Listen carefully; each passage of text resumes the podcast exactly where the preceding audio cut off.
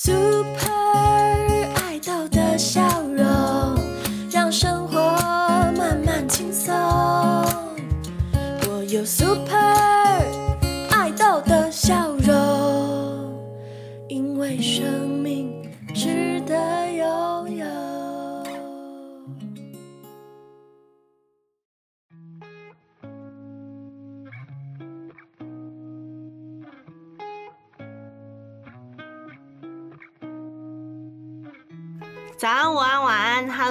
最近过得好吗？我是主持人拉拉，今天是十一月十号，星期五。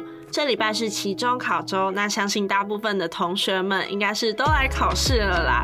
因为看到停车场真的是满满的机车，然后排公车的人潮也相当的多哦。那因为今天已经是星期五了，所以考试应该也是差不多告一个段落了。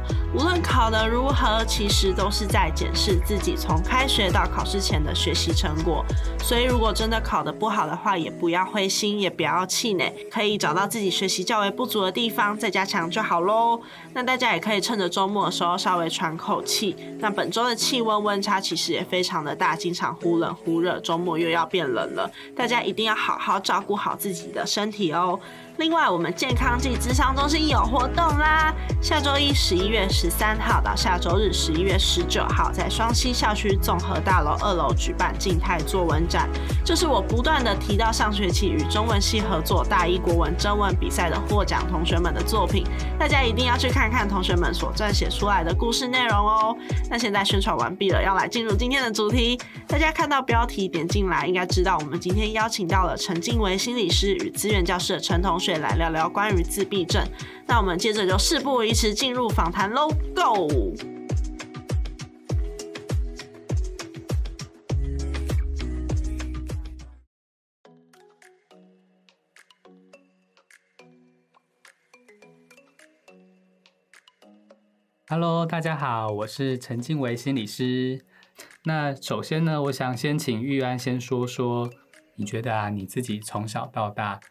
是一个怎么样的人？我是一个头脑动比较快的人，然后嗯说话也比较直，说话可能会比较伤人。这样，哦，你是怎么样发现到这件事情的？小六的时候，就是班上要投票，就会说，诶我们要去吃哪一家，我就直接跟他说，我不要吃哪一家。我同学好像就被我伤到，因为他很想吃那店。哦，但从这个故事可以注意到，玉安其实你是很有主见的，对不对？对。只是有时候好像会比较直接，看起来有些时候朋友会有点受伤。对，小一的时候，我就帮一个同学按电梯，我比较高，他比较矮，我就直接说他是矮冬瓜。好像是旁边的老师跟我说，不要这样子说他。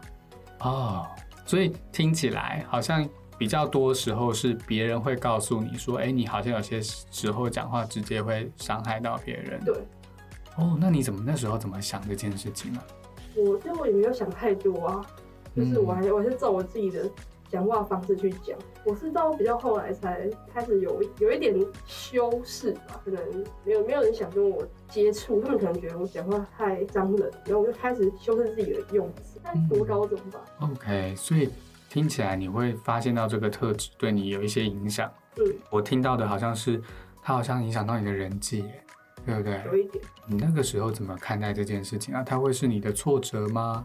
有一点挫折吧。有时候可能我讨厌这个东西，可是他不一定讨厌，那我就不一定要讲。嗯，嗯或者是就避免讲这件事情，或者用或者是用另一种比较修饰的词去跟他讲。你其实有在想办法怎么样去面处理跟面对，对不对？对对对，啊，国高中的时候，那时候觉得有效吗？还是那个时候还没有特别想要去修饰？国中好像还没有。所以那个时候会有蛮多人觉得你讲话比较伤人的样子。还蛮多人的。然后你有时候，嗯，因为我蛮在意别人的想法，然后他们就会直接说：“哦，你怎么样怎么样？”然后直接拿热点来刺我，每一次拿热点刺我，就是被哇被同学弄，所以被同学这样讲的心情是什么？很不开心。嗯有一次还翻了一个同同学的桌子，听起来那个时候，其实有时候你会觉得很生气，是因为你觉得你就只是把你的心情讲出来而已嘛？对。哦，所以其实好像到那个时候都没有特别发现到这件事情，它好像会影响到你的人际关系，或是不觉得这件事情有什么，因为你就只是讲话做你自己。对啊，那你这样那个时候不会觉得人际上有点挫折吗？觉得好像怎么大家都对你有一些批评或误解？就觉得可能大家都很奇怪，为什么大家大家都没有要跟我讲，哦就开始怀疑自己到到底是哪一个点做的没有那么好，就去找找妈妈谈，嗯然后妈妈就有嗯跟我说我的一些状况什么的，就想要去修修改这样。所以这好像也是你开始决定要去修饰或是改变自己的时候。那你觉得那个时候改变的效果怎么样？你一开始顺利吗？嗯，不太顺利，就还是会把想要讲的直接讲出来。当下发现，哎、好像会伤到别人，之后会很后悔。但已经讲出口了，对不对？就常会懊悔一个礼拜。所以其实你很重视这件事，你很重视别人的心情，或你很重视说我怎么又伤害到别人了。对。哇哦，我觉得那个很重视别人的心情其实是很珍贵的。可是那时候有人知道吗？有人知道你其实那么重视，你会不会伤害到别人？你很重视别人的感觉。嗯，那时候我还不确定，因为没有，因为没有也可以讲话的对象。哦，所以你是那时候听起来也蛮孤单的，对不对？没有人可以讲话，嗯，然后要自己去想我要怎么样修饰我的说话，好像也没有人可以反映说你有没有进步啊或什么的。对那你怎么办？可能就自己人关在房间里面，然后有时候会写一点日记什么。因为好像如果这些话平常不能讲出来，那我就写在日记，让我自己发泄一点点。对，有效吗？有效吗？你觉得？有效的。我也觉得我不太会去，大家都可能表情不会太臭。那我我以前就是脸很臭，我不喜欢的时候，我的脸就很臭。可能别人也是因为这一点就不想靠近，等我很无聊的时候，我就很少会笑。所以我真的觉得这东西很有趣。听起来玉安其实有以前很多你没有注意到的特质，会影响到你的人际。对，比如说可能讲话直接，可能脸比较臭。对，嗯，还有吗？嗯，其实我说话还有点结巴，真的、哦嗯？可是我现在听起来好像还好呀。对谈的比较还好，在很多人面前吧，可能要跟老师讲话，或是跟店员买东西的时候，就是可能会有点卡住，讲不出来，是因为紧张吗？应该是。哦，所以听起来好像在面对陌生人的时候，其实会紧张。因为这里还被国中同学笑，他就说你跟陈玉安讲话，他不会回你，是因为他讲话结巴。哇，怎么这样子这么没有顾虑你的心情？啊你听到的时候的感觉是什么？后来那我觉得他国三的时候，他就跟我说，其实你好很多，就是之前讲话更结巴，就是可能一个字可能要重复讲很多次。所以感觉有一些些不一样，你有些成长了。嗯，所以我听起来，玉安好像你在国高中的时候，你人际上面好像一直多多少少有遇到一些困难，对不对？对。然后有些东西是你也不知道发生了什么事。有一次好像写在联络簿上，把各种不爽写在我的联络簿上面，班导看了，然后就把我叫过去，他叫我把那些字用贴的贴起来，不然会被学校看到是。我不知道你自己写下来的那些生气，有人要叫你把它盖住的心情是什么、欸蛮不爽的吧？就想说怎么都没有安慰啊，反正叫我把那个东西盖住这样。所以听起来好像有一些人的做的事情是让你不爽或伤害到你的，可是你把它写出来，把它抱怨出来，但好像也没有被理解或被处理。哇，这样的经验常出现吗？蛮多时候好像都是这样。所以听起来好像蛮多时候别人没有办法理解你的心情，有些时候你也没有办法注意到你讲的话会让别人受伤。对，所以好像两边都很没有办法互相理解对。感觉这听起来是你国高中人际上面一个好大的困难。那那个时候你都怎么办，或是怎么去面对这件事情？嗯，国中的话都不去跟别人讲话，嗯，然后坐在自己的座位上，啊然后去逃避这些事情，就就不想跟别人同一组啊，勉勉强强就是度过那一段时间。为什么那时候会不太想跟别人一组？是因为已经被拒绝太多次了吗？对，然后有一阵子是有点被班上同学有有一点排挤。听演讲的时候，男生排一排，然后跟女生排一排，我站在前面，后面的那一个人就离我大概隔了四五个人这样。听起来是那个时候大家会不想跟你站在一起，对，会不想靠近你，对，所以听起来你其实那个时候有点生气，对，然后好像你不想跟大家接触，不想跟大家一组，其实好像也是像是说你也要保护你自己，我不要去跟你们互动，免得你们又想对我做什么，因为好像连你站在那边的时候，大家都不想跟你靠近了。对，也有保护自己的意味在，你有想过吗？可能有一点，嗯因，为想说那个时候都已经被全部的女生排挤，那我是不是就不要？不要跟他们互动我记。得有一次我在体育课要分组的时候，要打桌球，班上刚好十二个女生嘛，然后四个一组，就分了三、三组，然后我就偏偏不要跟剩下的三个人同一组，然后我就自己去跟墙壁那边打。刚好班导进来，他说你为什么不要跟他们一组？我就很坚定跟他说，我不想跟他们打。我好像那个时候快要哭了。所以其实你那时候很坚定，但其实心里很难过，对不对？感觉上被这样排挤的时候，虽然你一方面要自我保护，你不要让大家有机会伤害你，可是当老师问你的时候，其实你心里也是很难受的。对，因为如果可以大家一起相处，谁想要这样？哇，我有听到这件事情，所以其实我高中的时候人际上面常常有一些困扰，而且是跟大家彼此互相不理解有关。后来在高中的时候有了一些变化，对不对？后来你好像又有去看医生，取得了一个诊断，雅斯伯格症，啊，就是自闭症光谱障碍的一种，对不对？对我那个时候是升高一的暑升高一暑假，嗯，然后七月的时候去看医生，可是你怎么会去看医生啊？就是可能觉得自己很奇怪吧，就觉得可能没有人被理解，然后加上那讲话结巴，或者是没有想跟外面的人讲话，我可能不太会有情绪的表现什么的，嗯嗯，就是可能也不太能理解别人的情绪。听起来是那个时候你发现到说，我好像人际上面一直有一些状况，我搞不懂别人，别人搞不懂我，是不是我有一些需要被帮助的地方？对，所以你才决定要去看医生了。嗯，妈妈也没有反对这件事情，你其实那时候不会担心要去看医生，对不对？蛮担心的。那你怎么还有勇气去看医生啊？不想说至少去看一看吧，至少确定自己到底是什么状况。嗯嗯，好像讲到这边你就掉眼泪了欸哦，其实是难过的，对不对？有时候想到，哎，那时候其实是在一个很困难，经历了好多受伤的事情，都会怀疑自己是不是有问题，所以才想去看医生。那感觉是一个好艰难的决定哦，这么艰难的决定你是怎么办到的？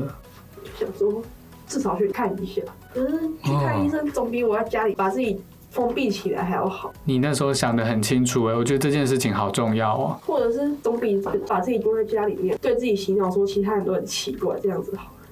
所以听起来你很希望做出一点改变，对不对？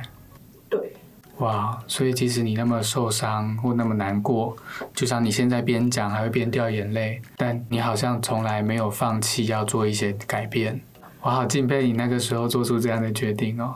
好像一月中吧，当你发现你自己真的确定是雅思是自闭症的一种，那对你来说，你的感觉是什么？我记得那一天我完全不想跟别人讲话，包含我妈，我我就是应该觉得自己已经是了，但是就是被诊断出来的那天还是有点小难过，觉得自己为什么自己跟别人不一样，就开始怀疑自己啊，啊为什么我我妈把我生下来这样，哦，所以那时候有很多的负。面情绪都出来了。对对对，有很多的负面情绪，而且这件事情就好像下下了一个宣判，对不对？对啊，就是可能被宣判书里，可能终身都劝你，就是可能就是会被别人投以奇怪的眼光看，就会有这种想法。因为以前对那种特教的学生都没有很了解，班上的人就会对那个说他坏话啊，说他怎么这样。我听懂，所以好像当你发现原来你自己也是其中的一员的时候，你就也会担心说别人会不会这样看待你。对，哇，那难怪你那一天那么低落，也不想跟别人讲话哎。你那个低潮有很久吗？还好哎、你怎么样让自己从低潮中走回来？就是不要去想自己是雅思这件事情，日常也不会有什么改变啊，就是每天该做的事还是会做啊，就是我还是跟别人过，就是过一样的生生活啊。你还是跟一般人一样，对不对？对。虽然雅思好像代表的是有人际上面的一个困难，对可是不论你有没有这个诊断，你的生活、你的人生都要过，对不对？这句话好像很有力量哎，人生还是要过啊。然后像你前面讲的是，我还要修饰我自己讲话的方式，不管结果是怎么样，有没有这个诊断，我都要努力。对，哇，你怎么让自己有这个坚持的心的啊、在这之前，我想先说一件我高一的事情，就是嗯，我高一其实很不想来学校，然后常常请假都没有来，为什么啊？就是可能觉得交不到朋友啊，就是课业可能也不太想去碰了，因为我很喜欢跟别人比较，然后因为高中会有这样各式各样的人，嗯，然后那时候高中也是一间比较好一点的学校，所以大家都很厉害。然后就想说，这同学怎么考比我还高分？然后就会开开始，天哪，那我这一科怎么办？那我是不是就要放弃？哇，所以不是我们刚刚三言两语带过的，没有办法交朋友或对你人际有影响而已。难怪你不想来学校哎、对啊，老师把我找来外面就说啊，你怎么都没有来，他会来念念我。他就说，哎、那个同学，因为我们班那时候还有一个同学，他也没有，他也很长没有来。他就跟我说，那个同学是有状况的，啊，你怎么没有状况的？那你怎么还没有要来学校？你那时候看医生了吗？看了看了，啊，诊断也出来了吗还？没。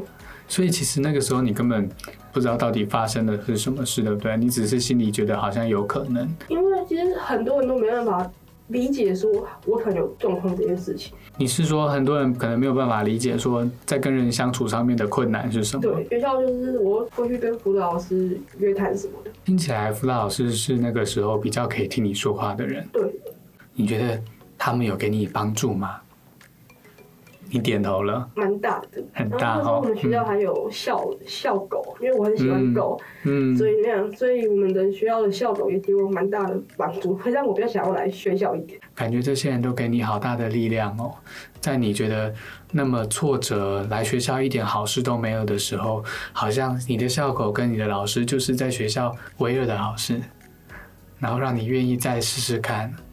所以，我们刚刚讲说，你愿意再努力看看，不只是你自己告诉自己日子要过下去，你也在生活当中找到你的贵人，跟找到给你温暖的小动物，找到你的力量，这真的很重要哎。所以，你后来拿到自闭症诊断之后，这件事情对你有没有什么影响？就是可以去申申请成为特教生。你怎么？看待这件事情？嗯特教生跟有自闭症的诊断，嗯，其实我觉得还蛮好的，嗯就是因为特教生可以有很多的优优待，这样可能会某个礼拜你可以抽抽一堂课去去跟老师谈话，或者是去跟校狗玩。嗯嗯嗯，所以有一些资源跟跟别人不一样的地方。对但其实你后来有发现到说，好像特教生或是有自闭症这个诊断，其实它也某一个部分是有人可以来支持你跟陪伴你，其实对你是有帮助的，对不对？对。所以你不会特别觉得说这个很丢脸或是什么的，不敢去使用这些资源。不会啊，就用啊。就是我我很常跟老师、找老师讲话，所以你自己是很愿意使用这个资源的，而且我在想，你会这么愿意使用这个资源，是不是因为辅导老师有提供给你一些不一样的东西，让你愿意跟他说话？我觉得他会比较愿意倾倾听我讲话，然后也比较了解我的状状况。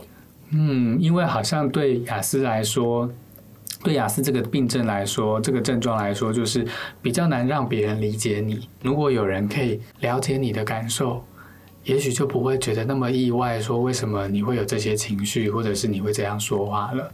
对，可能也会知道你不是这个意思，对不对？所以我也会想问玉然说，你在日常的生活或者在学校的生活当中啊，假如可以的话，你会希望你身边的人可以怎么样理解你，或是怎么样跟你相处？嗯，我都说我像柯文哲，大家也可以比较理解说，因为因为有柯文哲，就是有一个比较贴近的例子，大家就觉得哦，就是柯文哲。哦，所以你其实是你会用柯文哲这个例子来告诉大家说，有的时候会有雅思，这不是你有意要说错话或伤害别人，这个症状就是这样子。对啊，对不对？然后也希望别人可以多一点点体谅跟理解。对。因为我最后想问你一个问题啊，嗯就是说，你看哦，像柯文哲这样子，他虽然有雅思，可是他还是很厉害的做到急诊室的医师主任，然后再一路现在当到台北市市长，甚至是一个政党的党主席。你觉得这件事情会给你什么鼓励吗？或感想？就是不管是什么人都可以，就是只要在某个专业上去钻研、去研究，或者是去努力的话，应该都会获得非常好的。我自己最近的鼓励会是说，就是不要跟别人比，就是跟自己比就好了，就是每每天都去进步一点点就好了，然后也不要太强求自己要做到满满满满分对，所以就像你讲的说，你在雅思上面，你其实有慢慢修饰，你每天每天都一直慢慢努力，其实你也知道你有在进步。我不用做到满分，可是我知道我在进步，的就很重要了。也让有一些同学，如果你现在遇到了一些困难或困扰，甚至你生病了，你不要因此放弃自己。当你觉得很困难，一切都不会变好的时候，其实不要那么快的下定论，因为当年的你，国中的你也从来没有想过，有一天你可以来好好的念大学，可以认识一些朋友，然后有一天你可以在人际上面对自己更安心一点点。就像你现在可以笑笑的跟我聊天，跟我讲话，我们也一起祝福这些同学，好不好？嗯，我们今天聊到了，就是玉安，他从小好像就有一些自闭症的特质，就是所谓的雅思，这让他很难在人际上面去理解别人的感受，所以有的时候讲话太直接，甚至他也不知道怎么样去表达自己的感觉，这都造成他在人际上面遇到很大的困难。可是他一步一步的走过来了，不论是他愿意去跟辅导老师谈话。还是他找到他自己可爱的笑狗，更重要的是玉安从来没有放弃自己，在很低落的时候，他也是在告诉自己说：“我的人生还是要过，我要往前走。”重要的是看见自己的进展。所以我想玉安也很想用他的故事让大家知道说，不论你现在遇到的困难是什么，千万不要放弃。玉安最后有没有什么想跟大家说的？就是在怎么样低潮，总会有过去的那一天。就是希望大家一起好好的。你有没有觉得还有什么想推荐给大家的？好好睡觉，什么事都不要做。嗯，所以玉安其实推荐了很多可以帮助自己的事情，然后更重要的是，玉安在会需要求助的时候，你会主动求助。你要先去了解自己的状况，才来慢慢处理，然后越早发现越好。越好。有的时候真的会害怕，要去看医生之前是害怕的，所以大家对于要去看医生会害怕，这也是很正常的事情。但只要试着鼓起勇气，看完医生，然后早一点找到自己的状况，知道怎么样帮助自己，都会有好的发展的。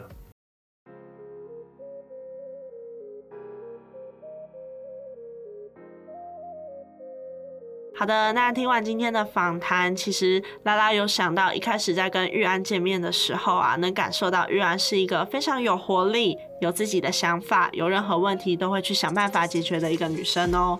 所以在听完这段访谈的时候，拉拉对于玉安从疑惑不确定到真正诊断出来的过程，其实是感到非常的不舍，同时也非常的敬佩玉安是不断不断努力的想要去解决问题，没有放弃过，真的很让人感到非常的敬佩。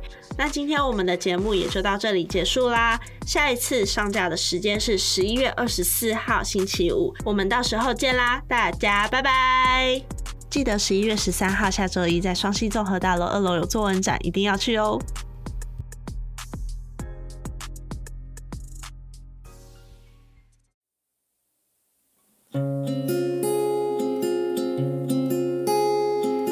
我们都是美好的，在这个世界一起往前。